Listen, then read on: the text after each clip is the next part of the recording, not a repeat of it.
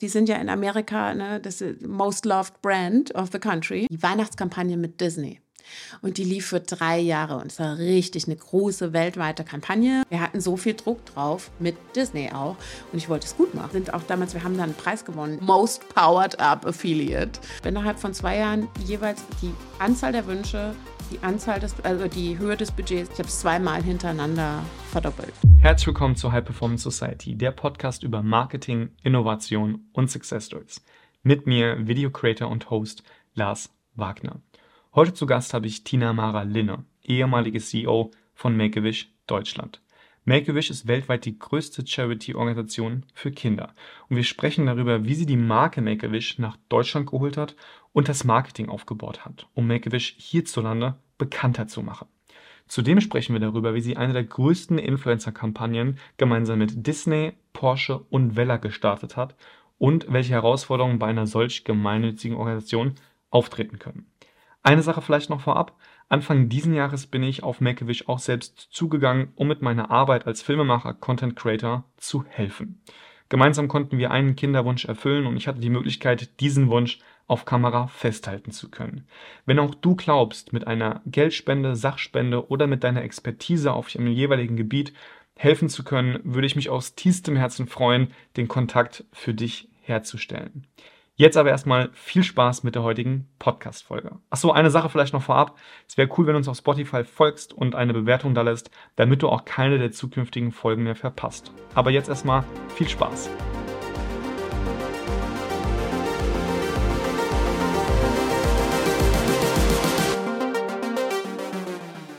Tina, raising our consciousness is key if we want to successfully improve any area of life. Yes. Schreibst du auf deinem LinkedIn-Profil. Was meinst du damit?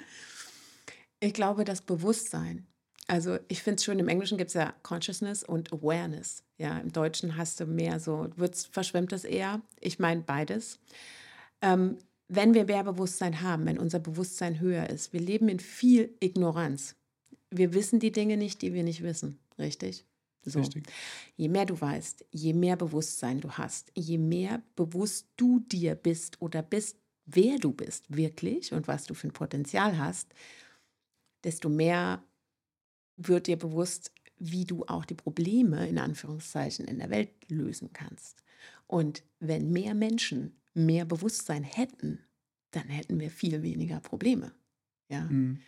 Und ähm, ich sage, wenn, wenn, wenn jeder Mensch auf der Welt jeden Tag Yoga machen würde, hätten wir auch keine Probleme mehr. weil alle bewusst sich wären, kehr mal vor der eigenen Tür, dann hat jeder eine saubere Tür. Weißt du? Mhm. Und dann hast du kein Problem mehr. Und das, das, es gibt ja Ebenen von Bewusstsein. Ja. Und wenn du auf einer niedrigen Ebene bist, was auch verbunden ist, sage ich mal, mit Gefühlen, die eher negativ belegt sind, so wie du fühlst dich schuldig, du schämst dich, du bist wütend, du bist traurig, du bist ärgerlich. Alle diese Gefühle sind verbunden mit einer niedrigen Bewusstseinsebene. Und wir überschreiten eine gewisse Bewusstseinsebene, sobald wir sagen, wir haben den Mut, Dinge zu verändern. Und ab da bewegst du dich in andere Gefühle rein, die wiederum auch mit anderen Fähigkeiten verbunden sind, die mit auch, eine, wenn wir bei Leistung sind, ja, auch mit einer anderen Art zu leisten verbunden sind, weil du viel, viel effektiver wirst, weil du deine Ressourcen besser nutzen kannst, weil Jammern verbraucht ja auch wahnsinnig viel Energie. Das muss man ja auch mal sagen. Richtig. Ja? Also wenn du dir den ganzen Tag selber leid tust, an. Wir wollen, wir wollen ständig High Performance bringen. Das mhm. ist ja auch ein bisschen natürlich ähm, vielleicht der aktuellen Generation geschuldet. Äh, der Gedanke irgendwie, wir müssen Höchstleistung, Bestleistung bringen. Es ist ja auch der Grund, unter anderem auch ähm, Name von dem Podcast High Performance Society, gar nicht mal unbedingt nur auf das Thema Performance Marketing zu gehen, aber auch anhand dessen von dem Wording her sehen wir auch da wieder, es geht wirklich schlichtweg immer irgendwie um Leistung, beruflich, mhm. privat. Mhm. Ähm, auch wenn wir beispielsweise ein eigenes Team führen, wenn wir von Leadership sprechen. Mhm. Du hast geführt. Mhm. Du warst ehemalige CEO von Make-A-Wish Deutschland. Mhm. Ähm, Make-A-Wish, für alle, die es nicht kennen, ist weltweit die größte Charity für Kinder. Ähm, erzähl mir von, von Make-A-Wish und deiner Rolle als CEO. Also erstmal war das eine wunderschöne Zeit. Es waren drei Jahre. Ich habe 2019 angefangen und habe jetzt Anfang 2023 bin ich wieder selbstständig zu, zurück in die Selbstständigkeit mhm. gegangen. Und ich bin zu Make-A-Wish gekommen, als Make-A-Wish ganz frisch nach Deutschland kam. Wann, und, wann war das? Äh, das war 2000, also 2018 ist es hier gegründet worden. Dann war erstmal so ein bisschen Anlaufphase. Dann hat mich damals ähm, ein Freund angerufen, der im Aufsichtsrat war. Der Aufsichtsrat ist komplett ehrenamtlich und das war ein Freund, den kannte ich schon seit 20 Jahren. Und der hat gesagt, Tina, Make-A-Wish kommt nach Deutschland, kennst du Make-A-Wish? Und ich dachte, ah, das sind auch die, die Wünsche erfüllen. Ich hatte das schon mal mhm. gehört. Ne? Mhm. Ich dachte, sind, das, sind das nicht die, die Kinderwünsche erfüllen? Ja, so, ja, genau. Und ähm, die sind ja in Amerika ne, das most loved brand of the country. Also, also jeder kennt Make-A-Wish und hat er gesagt, und ich will das hier richtig groß machen in Deutschland und hasse Bock. Und ich war halt Marketing und PR schon 15 Jahre. Und dann hat er gesagt, es gibt kein Geld, aber es wird bestimmt lustig. Und dann habe ich gesagt, ja, es wird bestimmt total lustig. Und dann habe ich mich bei dem damaligen Geschäftsführer vorgestellt und habe gesagt, du. In den wenn, USA, oder? Äh, nee, hier in Deutschland. Mhm. Ähm, der war damals auch der einzige Angestellte. Und ähm, äh, mit dem habe ich gesprochen. Da habe ich gesagt, du, Präsentationen machen, übersetzen, Texte schreiben, Homepage, was auch immer. Ich kann gerne unterstützen. Und dann hat er gesagt, ja, super. Ne? Und dann habe ich erstmal als Volunteer angefangen. Und dann wurde das sehr schnell sehr viel mehr Arbeit. Und dann habe ich gedacht, ich finde das total dufte, aber wir müssen mal drüber reden, weil wenn ich jetzt meinen Auftraggebern sagen muss, tut mir leid, ich muss Kinderwünsche erfüllen, ähm, ich have to pay the rent. Ja. Mhm. Und äh, dann habe ich auf Stundenbasis angefangen, dann habe ich einen Halbtagsjob angeboten bekommen. Dann hat der Geschäftsführer gekündigt. Und dann wurde, wurde, mir das angeboten, die Position. Und ich habe aber erstmal Nein gesagt, weil ich war gerade schwanger. Mhm. Und mir ging es auch gar nicht gut. Ich, hab, ich muss mich, es war echt, es war schrecklich. Ich, jeden Morgen habe ich gedacht, ich muss sterben. Es war echt schlimm. Und, ähm, und dann habe ich gesagt, nee.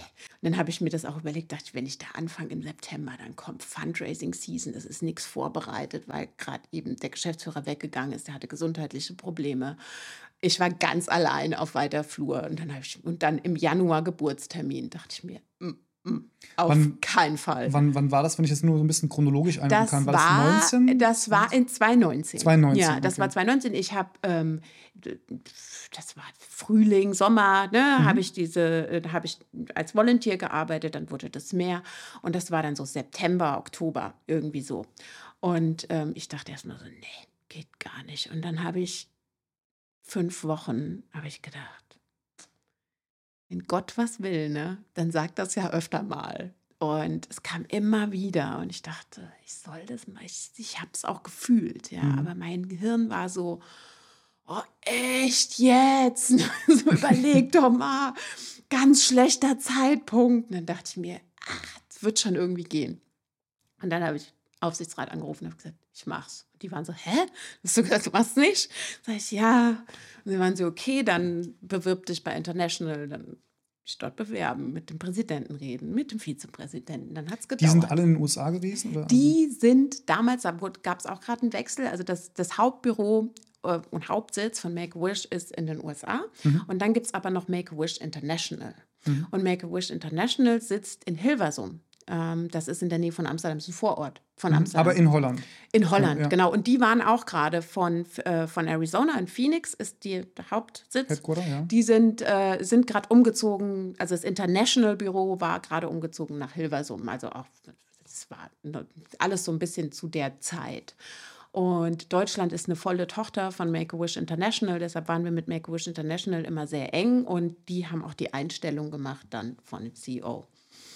Und dort musste ich mich dann bewerben und dann hat es ein bisschen gedauert und der Präsident war auch so ein bisschen, naja, so schwanger und dann hat der Geburtstermin. Schreib mal, wie du das machen willst. Und ich habe dann geschrieben, wie ich das machen will und dann waren die so, you can try. Ich meine, die Begeisterung sah anders aus, muss ich ehrlich sagen. Und ich habe auch gedacht, naja, mal schauen. Und es war aber wie made for me when I was, you know, I was made for loving you. So war mhm. das. Und das war wirklich schön. Und das war, ich bin so ein Pioniermensch. Ich liebe das, Dinge neu anzufangen. Das ist einfach dieser, dieser, dieser Spirit, ne, dass du, dass du was Neues aufbaust. Das, Dinge vorantreiben kannst, ja, eigene die Dinge, Ideen das, und das auch alles, das ist so wie Knete, weißt du? Es ist dieser Kneteklumpen und du kannst es modellieren und du kannst es gestalten und es gibt diese, ich mag dieses Freie, ja, das war echt schön. Und das hat mir große Freude gemacht, das aufzubauen in Deutschland. Und ich meine, du hast natürlich bei Make-A-Wish den Vorteil, dass es ein großer Brand ist, ja, dass der international bekannt ist und ein Standing hat. Trotz allem hat es in Deutschland niemand gekannt. Ich kann niemand, das auch nicht. Ja. Niemand kannte Make. Es war wirklich so, wer sind sie? Ja, keiner kannte das. Und, aber die Stories natürlich der Kinder, der, der Marke an sich, die waren wunderschön und ähm, ideal eigentlich, ja, wenn du es jetzt aus der Marketingperspektive betrachtest. Also wenn ich jetzt eine Rügenwalder Teewurst verkaufen soll, dann habe ich ein bisschen weniger zum Spielen. Ja, ja. Ne? Also ähm, und dort war das, das war reich gefüllt, ja. Und äh, dann beim Non-Profit ist es wirklich, du hast fünf Hüte auf einmal auf, weil du auf der einen Seite, du brauchst Volunteers, du brauchst Leute, die dir ehrenamtlich dich unterstützen möchten, mhm. dann brauchst du parallel Spenden und dann baust du eben parallel die Marke auf und hast, sage ich mal, so die, die, die Standard ähm, Aufgaben, die du halt sonst als Geschäftsführer auch hast, ja, dass du irgendwie Buchhaltung, muss, Bürokratie, Buchhaltung, ja. Bürokratie. Sachen, auf die keiner Lust hat. Sachen, ja, also für mich ist es jetzt auch so ein bisschen the pain Job, ja. Also ich meine, ich kann es machen, aber Spaß macht es mir jetzt nicht unbedingt, ja. Mhm. Da muss ich, das ist wirklich sowas, wo ich mich dann disziplinieren muss und sagen muss, okay, anderthalb Stunden pro Tag machst du das und danach denke ich mir, hurra, I've done it. Und jetzt kann ich den Rest machen, der mir richtig Spaß macht. Aber Was ich mich frage, ich habe selbst natürlich noch nie bei einer Non-Profit oder bei einer gemeinnützigen Organisation gearbeitet. Ähm, ich stelle mir es tatsächlich ein bisschen auch schwierig vor, ähm, gerade auch vielleicht in eurem Fall bei Make-A-Wish mit diesen Kinderwünschen, ist ja schon noch ein sehr sensibles Thema. Man muss da auch schon sehr empathisch, sage ich mal, sein, was so die Kinder betrifft. Hm. Ähm, Gibt es da Unterschiede im Marketing, wie ich sowas angehe? Also mal unabhängig von den, von den Kindern vielleicht, aber wirklich mm. bezogen auf das Non-Profit-Thema, mm. auf das hm. Gemeinnützige. Ja, du hast kein Geld. du hast, es ist so, ne? Du hast wirklich, das steht auch in der Stellenbeschreibung, du musst aus begrenzten Ressourcen den magischen Esel machen. Ja, mhm. also, und das ist dann noch mal eine Herausforderung mehr. Und du, mhm. das ist so, ich, das ist immer so, du läufst wie auf drei Beinen. Ja, wenn du keine Spenden hast, kannst du keine Kinderwünsche erfüllen. Wenn du keine Volunteers hast, kannst du das auch nicht. Und alles muss irgendwie und und und ne, zum Marketing brauchst du auf jeden Fall immer Unterstützung. Du brauchst bei allem Unterstützung. Du brauchst bei der Wunscherfüllung Unterstützung. Du brauchst im Marketing Leute, die sagen, wow, das finde ich super cool, was ihr macht. Ich habe total Bock, euch zu unterstützen. Zum Beispiel äh, irgendwie, ich nehme halt für ein Video keine 2000 Euro, sondern mach's halt für 200, weil ich finde es cool, was ihr macht. Ja, du bist immer angewiesen auf Goodwill von cool. Leuten. Mhm. Ähm, und auch, dass sie sich begeistern können dafür. Weil sobald sie sich begeistern können, für das, was du machst oder sagen, wow, da will ich auf jeden Fall ein Teil von sein, weil das macht mir auch Freude. Dann hast du die irgendwie an Bord. Aber an den Punkt musst du natürlich erstmal kommen, ja, und sagen, hast du Lust, das zu unterstützen? Und es gibt übrigens kein Geld, aber es macht bestimmt Spaß, ja. Und nicht jeder sagt dann, ja, finde ich super, ja, habe ich ja nur auf dich gewartet. Es gibt auch wirklich Leute, die sagen, ich, es ist, ist mir passiert, ich wollte Lebkuchenhäuser und ich hätte echt viele Lebkuchenhäuser gekauft und habe dann gesagt, können Sie uns bitte entgegenkommen, wir sind eine Kinderhilfsorganisation. Und die waren so, nö. Gibt's auch. Das ist halt dann, ja, das ist halt dann der Unterschied zu einem klassischen wirtschaftlich denkenden Unternehmen, die ja. dann natürlich auf Profit denken und äh, ja, das, das sind dann halt auch die Unterschiede. Ähm, ich stelle mir das als besondere Herausforderung grundsätzlich erstmal vor. Ähm, kannst du das vielleicht noch mal so ein bisschen näher erläutern, wie so die Anfänge waren? Also vielleicht noch mal einen Step zurück ihr hattet oder du hattest in dem Moment wirklich absolut keinerlei Budget, also wirklich null Euro oder hattet, also irgendwas musst du doch haben, ja, ja. oder? Also ja, ja, also äh, ich, ähm, der, der Boden war ganz gut bereitet von meinem, äh, von meinem Vorgänger und vor allen Dingen auch, also ähm, da ist ja ein Affiliate, eine, eine mhm. Organisation mit Affiliates, die ähm, überall, also in 50 Ländern in der Welt ist Make-A-Wish präsent, unter anderem auch in Österreich und in der Schweiz. Und, und da waren die auch schon vor Deutschland? Äh, ja, ja, ja, Österreich hatte, glaube ich, letztens 30-Jähriges oder so. Also sind wir ja. wieder mal, wie bei vielen Dingen, Deutschland hängt so ordentlich hinterher. ja. Und äh, genau.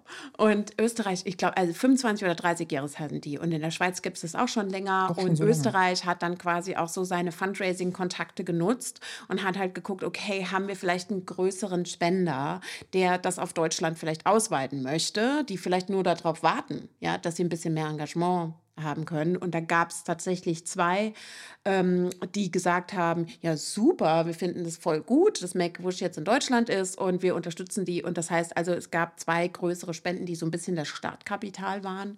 Und davon war auch noch was da, weil es gab ja da bis dahin nur den René. Also wir hatten jetzt keine riesigen Ausgaben. Das äh, Büro haben wir gesponsert bekommen und der René hatte auch wirklich noch nicht irgendwie, der hatte nicht wirklich mit Marketing angefangen. Da gab es so eine One-Pager-Homepage und this was basically it. Aber hat auch er das gemacht? Also ich versuche mich wirklich jetzt komplett ja, ja. bei Null anzufangen, mhm. hineinzudenken in die Situation jetzt.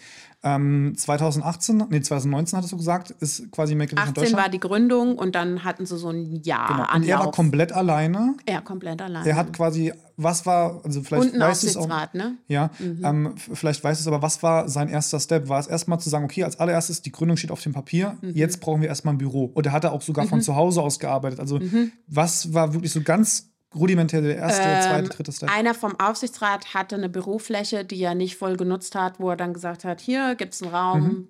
bitteschön. Mach und mal. der René okay. hat teilweise von zu Hause und teilweise von dort aus gearbeitet.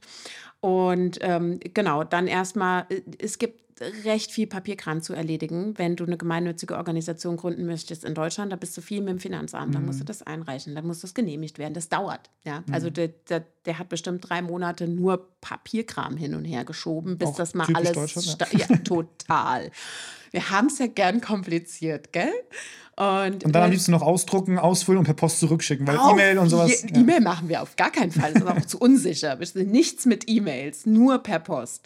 Und anrufen kannst du auch nicht, PS. Egal. Also dann hatte der das irgendwie alles drauf und dann währenddessen, ich meine, der muss ja einen Businessplan auch schreiben, ne? Und muss sich überlegen, okay, was mhm. haben wir denn für Ziele? Und wir haben, du hast KPIs, bei, sag ich mal, bei, einem, bei einer gemeinnützigen Organisation, in dem Fall so, okay, das waren Kinderwünsche. Wie viele Kinderwünsche willst du erfüllen? Wie viele Spenden brauchst du dafür?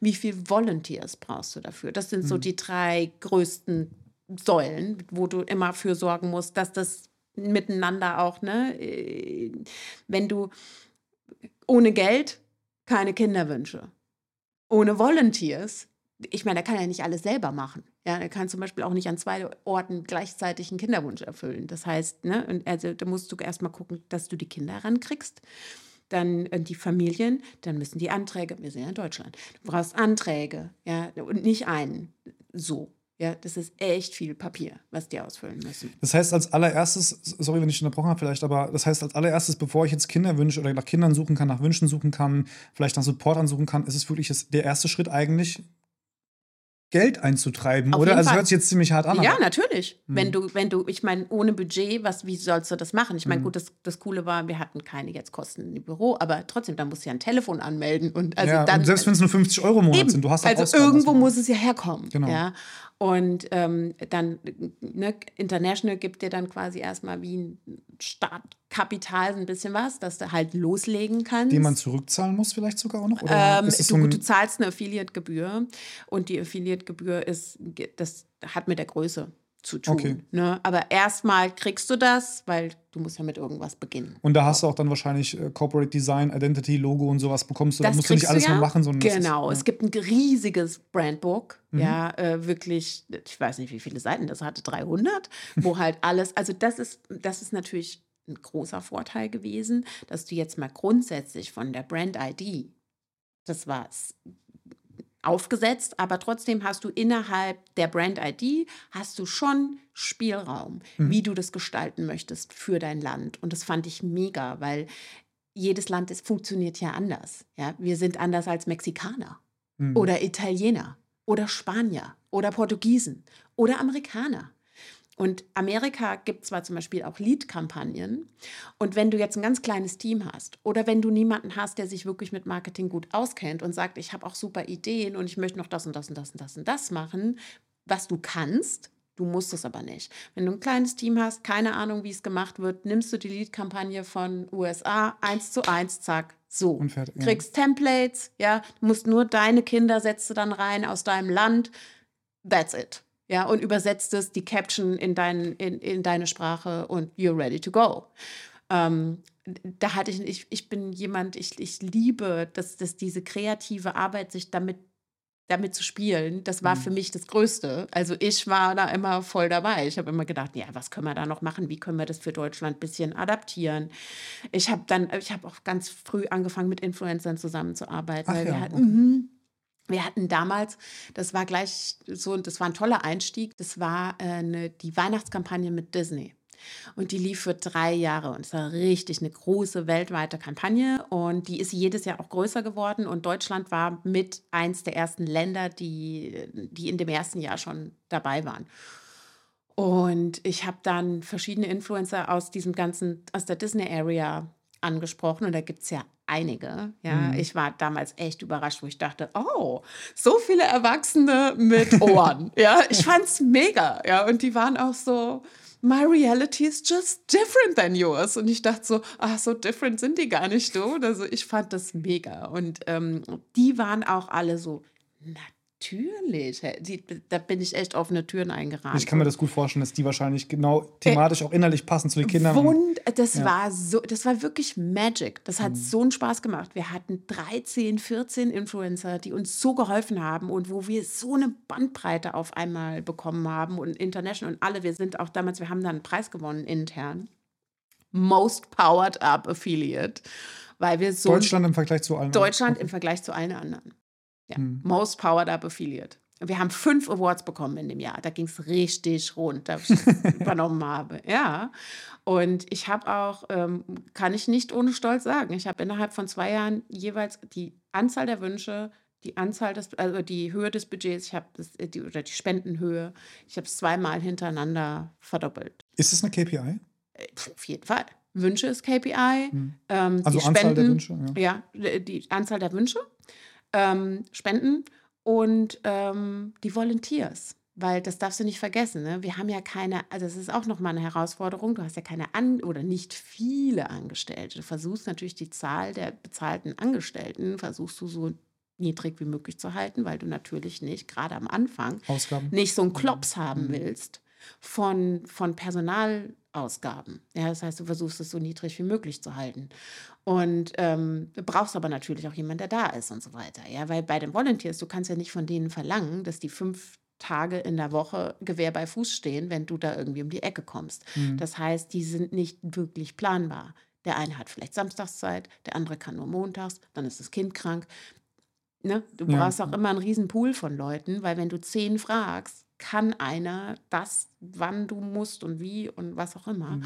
Das heißt, die Volunteers ist auch ein Riesending und mit, um die musst du dich ja kümmern auch. Also das ist, die sind da nicht einfach nur da, sondern das ist wie deine Mitarbeiter und genau und sogar noch mehr als deine Mitarbeiter, weil sie kriegen ja kein Geld.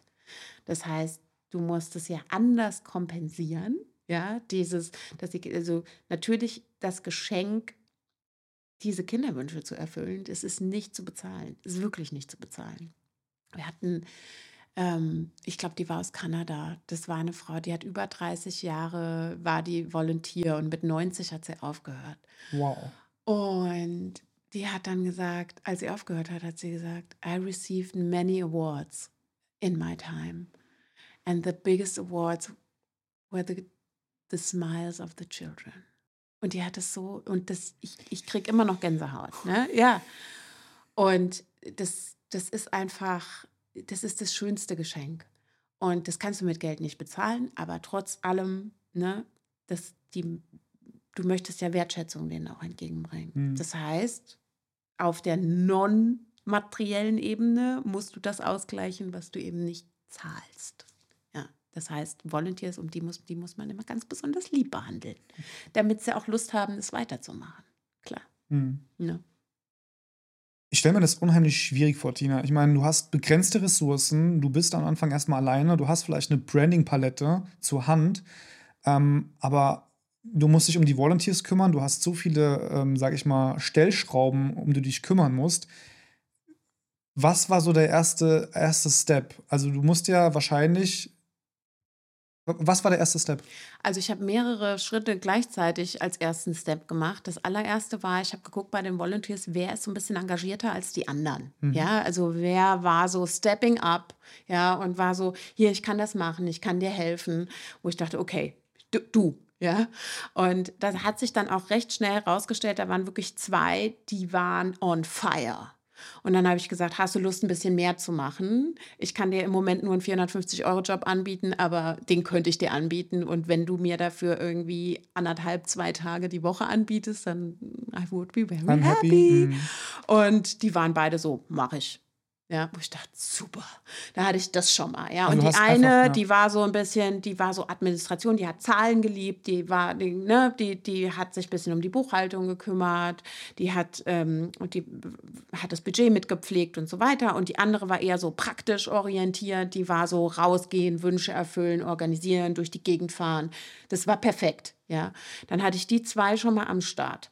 Und dann war das ganz kurz, war das im ersten Monat schon direkt oder also ungefähr? Ja, ja, ja, ja, ja. Das also war ziemlich alles früh direkt alles. Auf ja. jeden mhm. Fall. Es gab ja zwischendurch so eine Phase, der alte CEO war weg. Ich war noch nicht da, weil ich habe ja erstmal Nein gesagt. Mhm. Aber ich war ja trotzdem da, weil zu dem Zeitpunkt hatte ich ja diese Halbtagsstelle.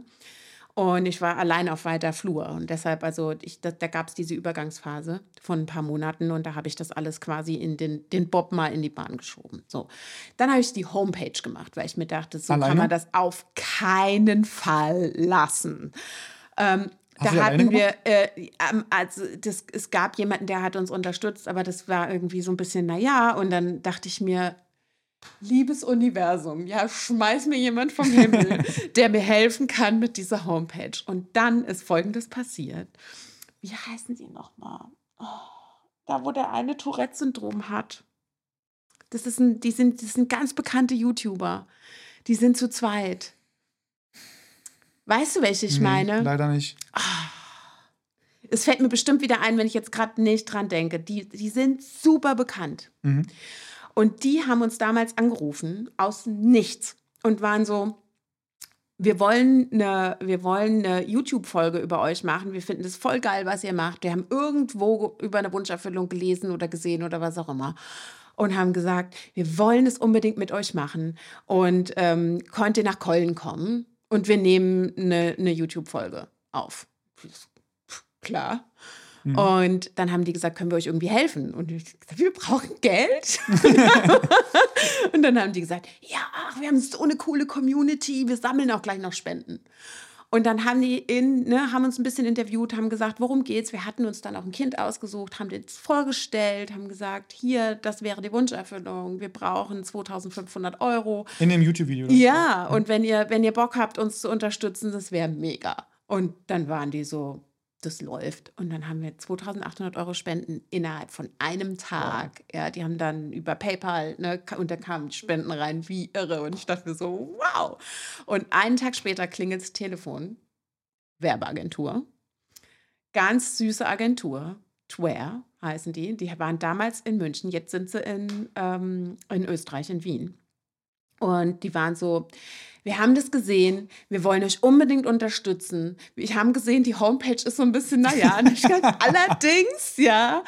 Und dann waren die so, ja, also wir sind darauf spezialisiert, wir machen euch eine super geile Homepage und los geht's. Und ich dachte mir so, Danke. Danke.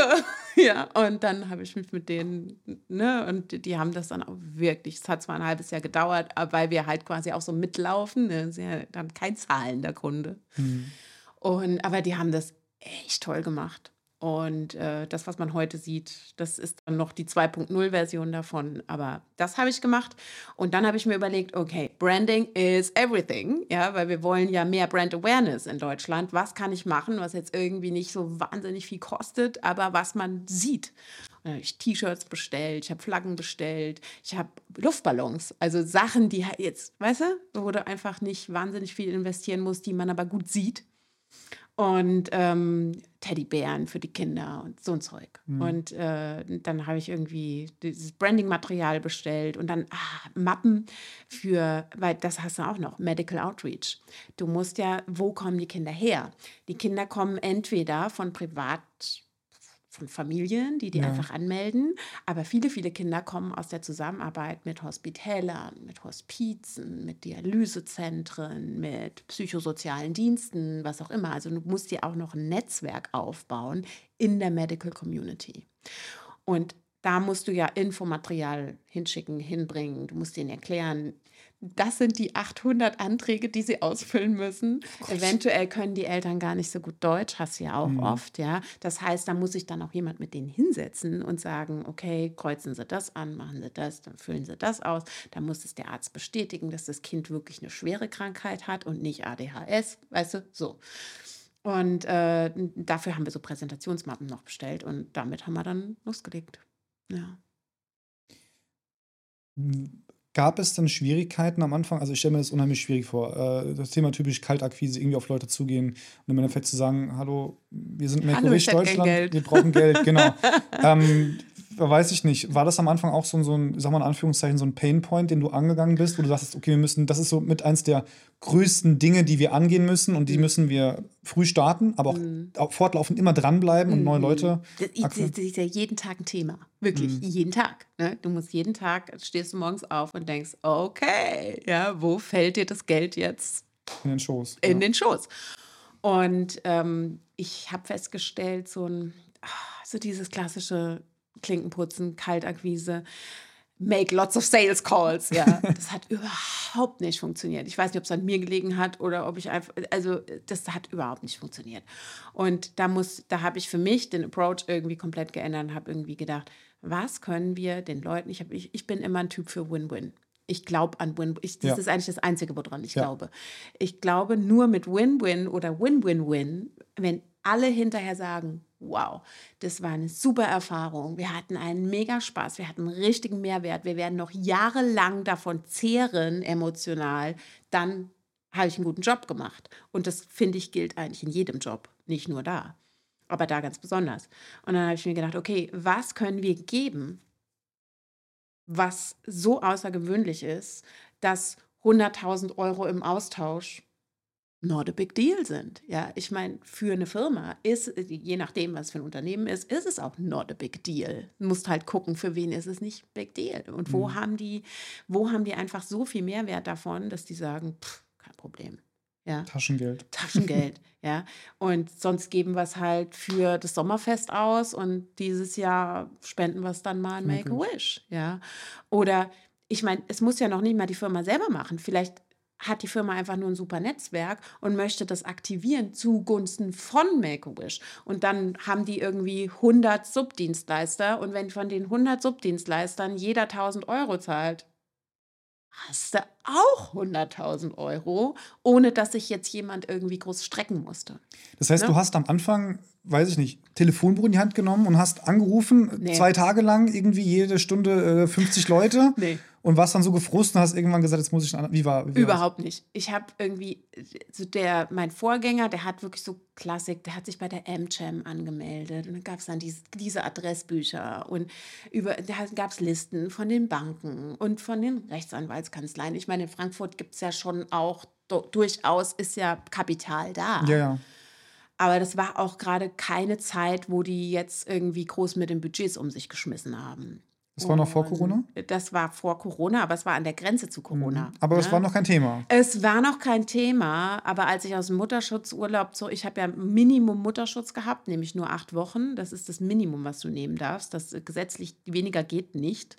Und ich bin, weil ich so früh wie möglich irgendwie zurück sein wollte. Und mein erster Arbeitstag war Lockdown, by the way. Und oh Gott. ähm, ja, das war schon, das war schon aufregend. Ähm, aber ich, ich wusste schon, das ist nichts für mich. Und ich habe es zwar probiert, einfach nur, um es gemacht zu haben, vielleicht um mich selber zu beruhigen oder um dem Aufsichtsrat sagen zu können, I tried, but it didn't work. ähm, nee, ich habe von Anfang an gedacht, wir brauchen da irgendwie, wir brauchen anderen, eine andere Vorgehensweise. Wie war die? Die ist, do the inner work. Du wirst lachen, aber ich meditiere mir die Sachen herbei. Ja, ich, ich setze mich dahin und ich benutze die De Silva-Methode. Ich stelle mir ein Screen vor und ich stelle mir vor, was ich will. Und ähm, dann kriege ich, was ich will. Genau, wie ich diese Agentur bekommen habe, habe ich auch, ich habe gedacht, wir brauchen erstmal einen richtigen coolen Event damit in Frankfurt, weil starte vor der eigenen Haustür, bevor mhm. du das skalieren willst. Ne? So, dann dachte ich mir, in Frankfurt brauchen wir Support. Wir brauchen Leute, die uns mit ihrem Netzwerk unterstützen, die uns mit Geld unterstützen, die uns damit unterstützen, uns Bekanntheit zu geben, was auch immer. Und ich habe ich, ich hab so lange im Marketing, im, im, äh, im ich habe im Nachtleben viel gearbeitet, ich habe in der PR viel gearbeitet, ich kannte echt viele Leute. Und ich habe gedacht, this is going to work. Und dann habe ich mich hingesetzt und habe drei Tage nonstop telefoniert und habe Künstler angerufen, Locations, Lichtfirmen, Caterer, ne, alles zusammengetrommelt, was ich hatte, habe ich gesagt, hier, ich bin jetzt bei Make-A-Wish und ich wollte es am 1., das war 1,9 ähm, äh, 19. Ich wollte 1919 haben, weil ich mir dachte, das ist ein super Datum, kann sich auch jeder merken. Und ich kannte den Inhaber vom Blauen Wasser, weil ich lange mit dem zusammengearbeitet Ach, kenne ich sogar. habe. Den das Matthias. In, in, Fechenheim, oder? Ja, genau. Ja, ja, genau. ja, genau. Richtig ja. schön am Wasser und dachte, genau. das ist so eine schöne Location. Also ein Rest Restaurant, gell? Ja, also es gibt oben hast du ein Restaurant und dann hast du diese zwei Ebenen und die haben auch noch ein Boot. Und dann dachte ich mir, mhm. super, dann kannst du für das Boot machst du so ein VIP-Ding. Da kannst du dann die Tickets auch ein bisschen ne, mit essen und was auch immer. Und dann gab es quasi zwei. Es gab einfach nur, nur die Veranstaltung. Und wir haben eine Tombola gemacht. Wir haben alles Mögliche gemacht, wo du halt noch Geld generieren konntest.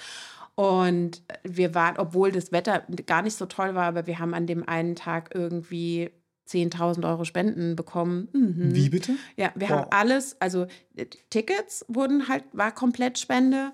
Dann ähm, Tombola, ne, mhm. Tombola los waren 10 Euro und das haben die Leute auch, jeder hat eins gekauft, ja, jeder. Und die, Wie teuer war da eins? Also jetzt nicht irgendwie 100 Euro, so nicht, aber...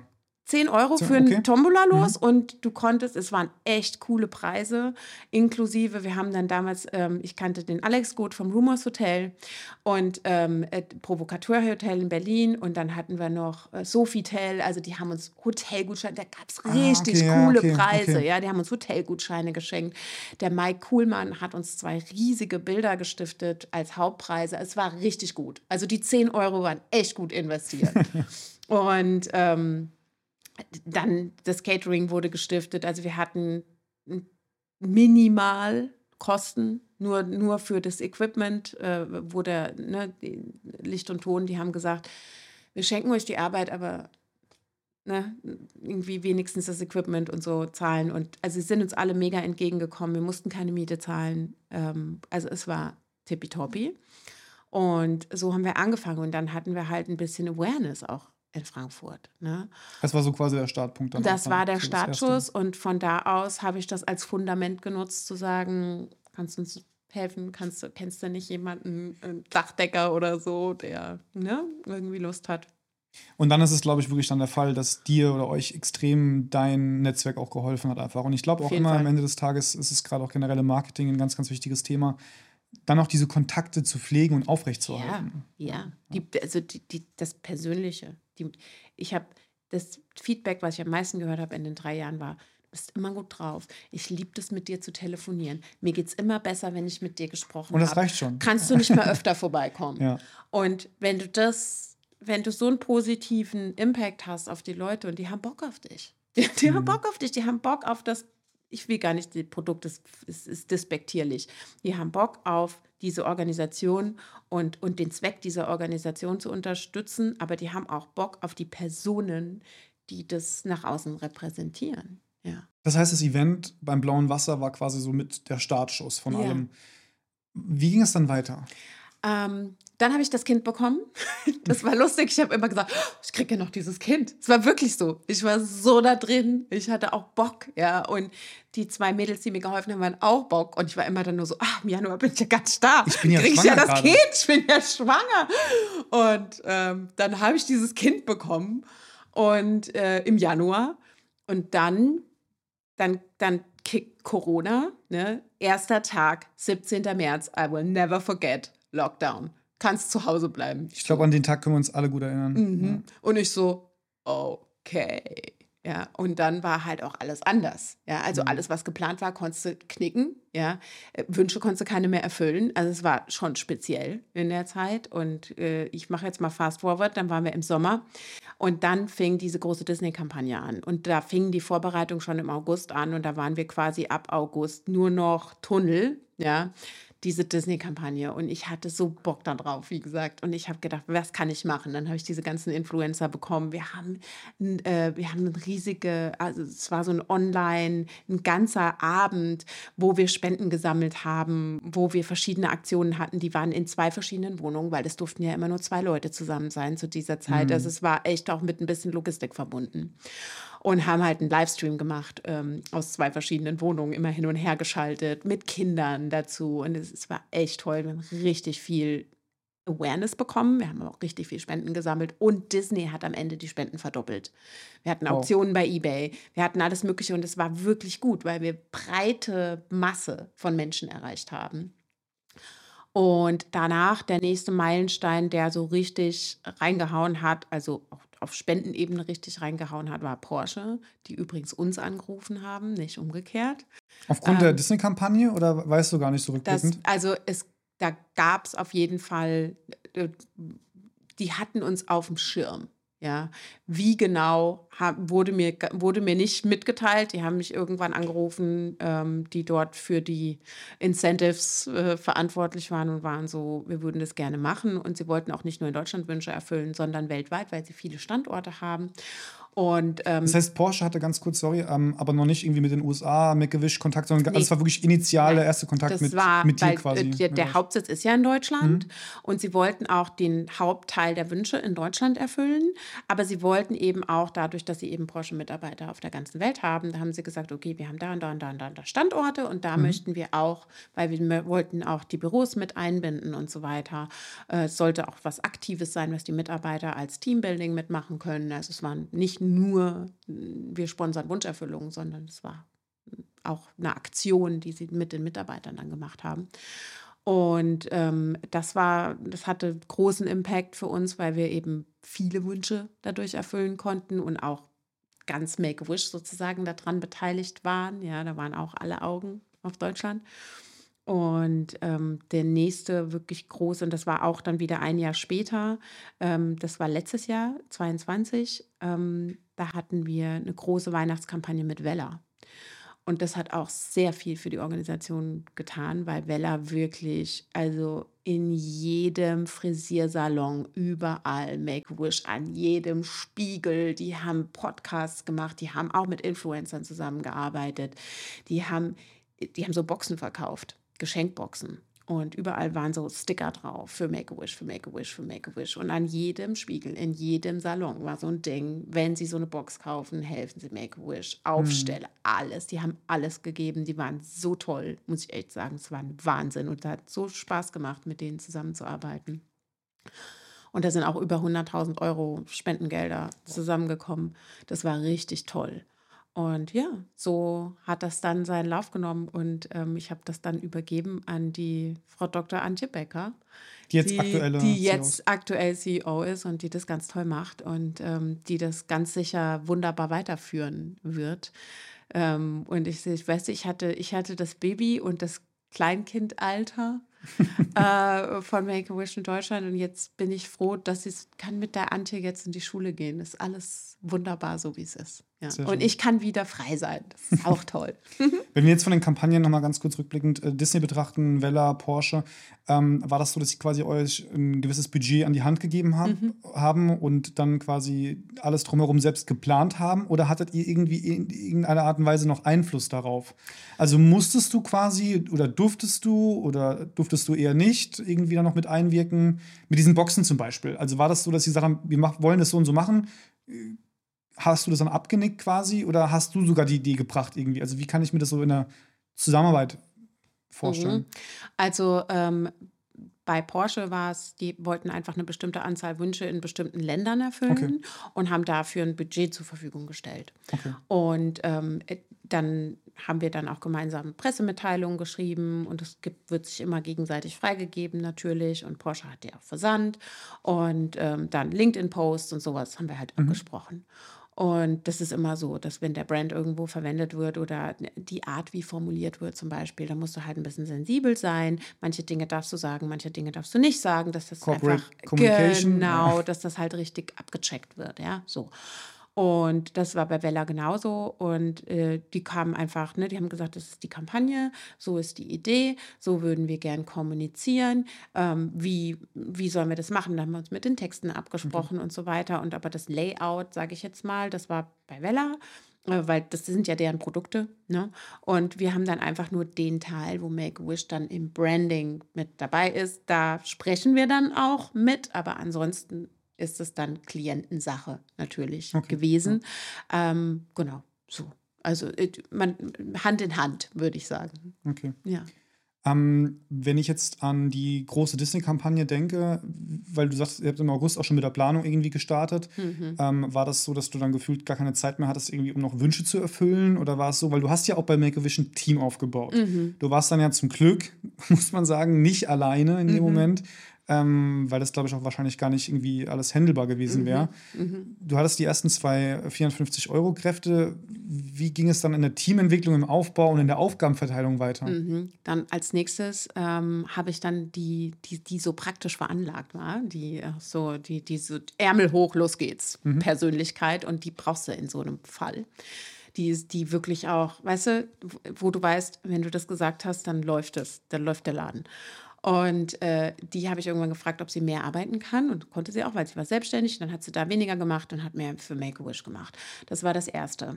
Und dann habe ich aber gemerkt, ich brauche auf der Management-Ebene auch ähm, jemanden und auch auf der Marketing-Ebene. Und dann wurde es auch mehr zu koordinieren mit Social Media. Ich wollte dann, weißt du, ich wollte die Kanäle richtig aufbauen. Ich wollte den Instagram-Kanal nicht so stiefmütterlich behandeln, weil wir hatten so viel Druck drauf, mit Disney auch.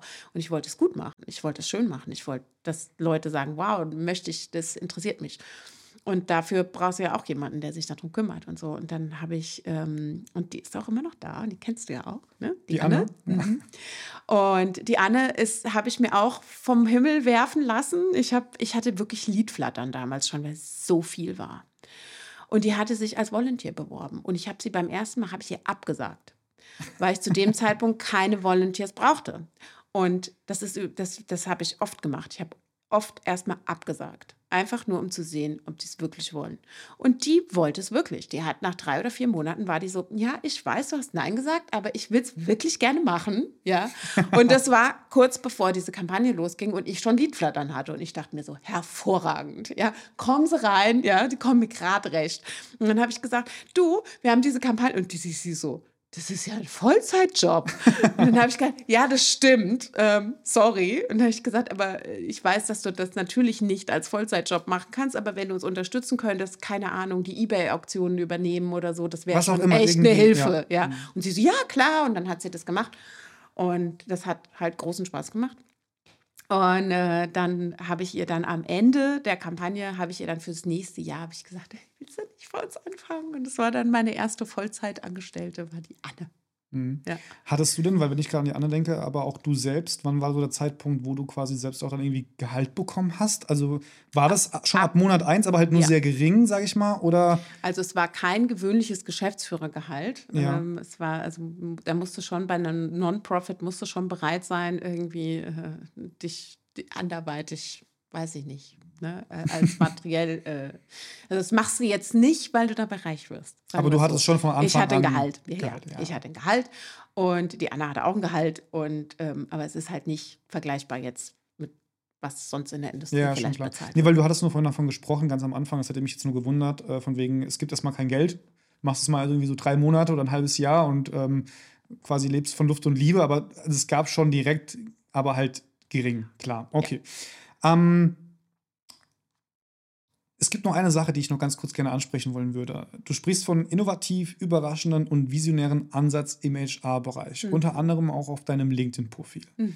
Ähm, und du sagst ganz klipp und klar, Menschen sind mehr als ihr physischer Körper und ihre fachliche Qualifikation, mhm. ähm, um auch einfach ein neues Gefühl von Lebensfreude ins Büro zu bringen. Auf LinkedIn in der aktuellen Position bist du offiziell Chief Feel Good Officer, glaube ich. Yes. Ähm, ich würde gerne dir die Frage stellen wollen, was du glaubst, was zu einem guten Leadership-Stil dazugehört. Mhm. Aber auch parallel vielleicht gleich die Frage, wie hast du bei Make-A-Wish geführt? Gab mhm. es da beispielsweise viele Freiheiten für die Angestellten, für die Anna auch? Ähm, hast du die frühzeitig auch mit ins Boot geholt bei Sachen wie, ich will jetzt gar nicht zu viel vorwegnehmen, aber. Mhm. Auf jeden Fall. Ich habe immer, ich habe auch die Volunteers, ich habe immer alle ermuntert, habe ich gesagt, bitte sag mir, was dir am meisten Spaß macht. Das war eine der Fragen, die ich, ich immer stelle. Mhm. Was macht dir am meisten Spaß? Wo blühst du richtig auf?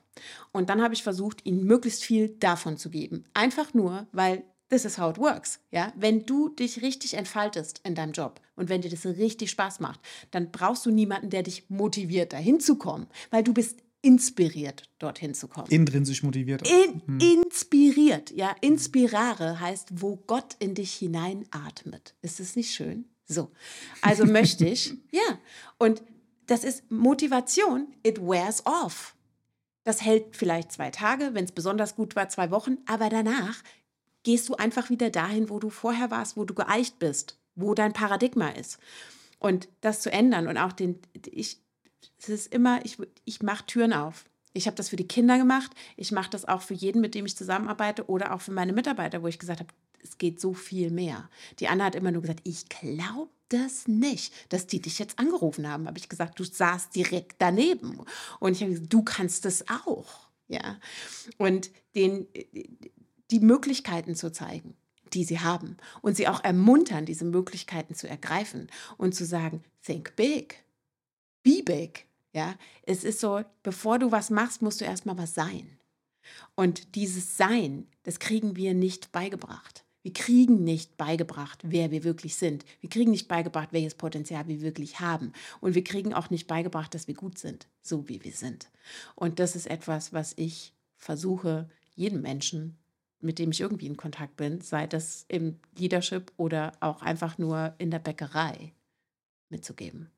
Also Menschen zu ermutigen und ja. ihr volles Potenzial davor ja. entfalten zu können. Ja, natürlich. Und die Inspiration in dir zu finden und auch das Geschenk zu sehen, dass du, wie einzigartig du bist. Weißt du, in, der, in diesem, äh, dieser industriellen Art ausgebildet zu werden, werden wir dazu ausgebildet, in eine Kiste zu passen, damit wir dann ein besonders gutes Glied in der industriellen Arbeitskette sind. Aber ich meine, man sieht ja, dass das nicht mehr funktioniert. Und die Generation jetzt, die haben auch keinen Bock darauf. Ja? Die sagen ja, hä? Ja? No purpose? Komme ich nicht. Exakt. No fulfillment? Genau, ja. Komme ich nicht. Ja, und die haben auch recht, weil Fulfillment und Purpose kriegst du nicht, während du nach dem nächsten Achievement hechelst. Wird nicht funktionieren. Mhm. Und das dürfen wir langsam mal, nee, schnell. dürfen es schnell verstehen.